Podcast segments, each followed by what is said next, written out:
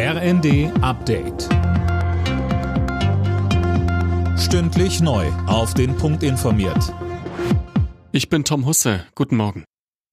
Eine größere Streikwelle bei der Deutschen Post ist wohl vom Tisch. Arbeitgeber und Gewerkschaft haben sich nach zehn Verhandlungen auf einen neuen Tarifvertrag geeinigt.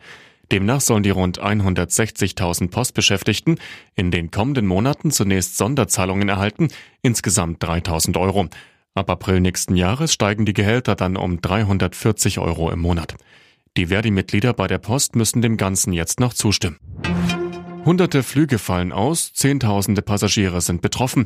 Die Gewerkschaft Verdi hat für morgen unter anderem das Luftsicherheitspersonal zum Warnstreik aufgerufen.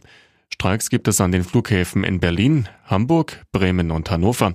Hamburgs Verdi-Sprecher Lars Stubbe sagte uns, wir haben deswegen zum Streik aufgerufen, weil wir im Bereich der Beschäftigten des öffentlichen Dienstes, die vor allem in der Flughafengesellschaft beschäftigt sind, bislang in der zweiten Runde ein viel zu niedriges Angebot bekommen haben, das an unsere Forderung von 10,5 Prozent überhaupt nicht herankommt. Aufgrund der Inflation sind die Preise derzeit so gestiegen, dass die Kollegen mit einer normalen Beschäftigung kaum noch ihren Lebensunterhalt bestreiten können. Deswegen gehen wir auf die Straße. Deutschland will enger mit Brasilien und Kolumbien zusammenarbeiten. Aus diesem Grund sind Wirtschaftsminister Habeck und Landwirtschaftsminister Özdemir zu Gesprächen in die beiden südamerikanischen Länder gereist. Dabei geht es sowohl um wirtschaftliche als auch klimapolitische Fragen.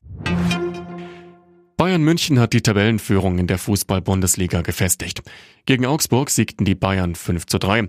Außerdem gewann Leipzig gegen Mönchengladbach 3 zu 0. Frankfurt und Stuttgart trennten sich 1 zu 1, ebenso wie Hertha und Mainz. Auch im Revierderby zwischen Dortmund und Schalke gab es ein Unentschieden, 2 zu 2 der Endstand.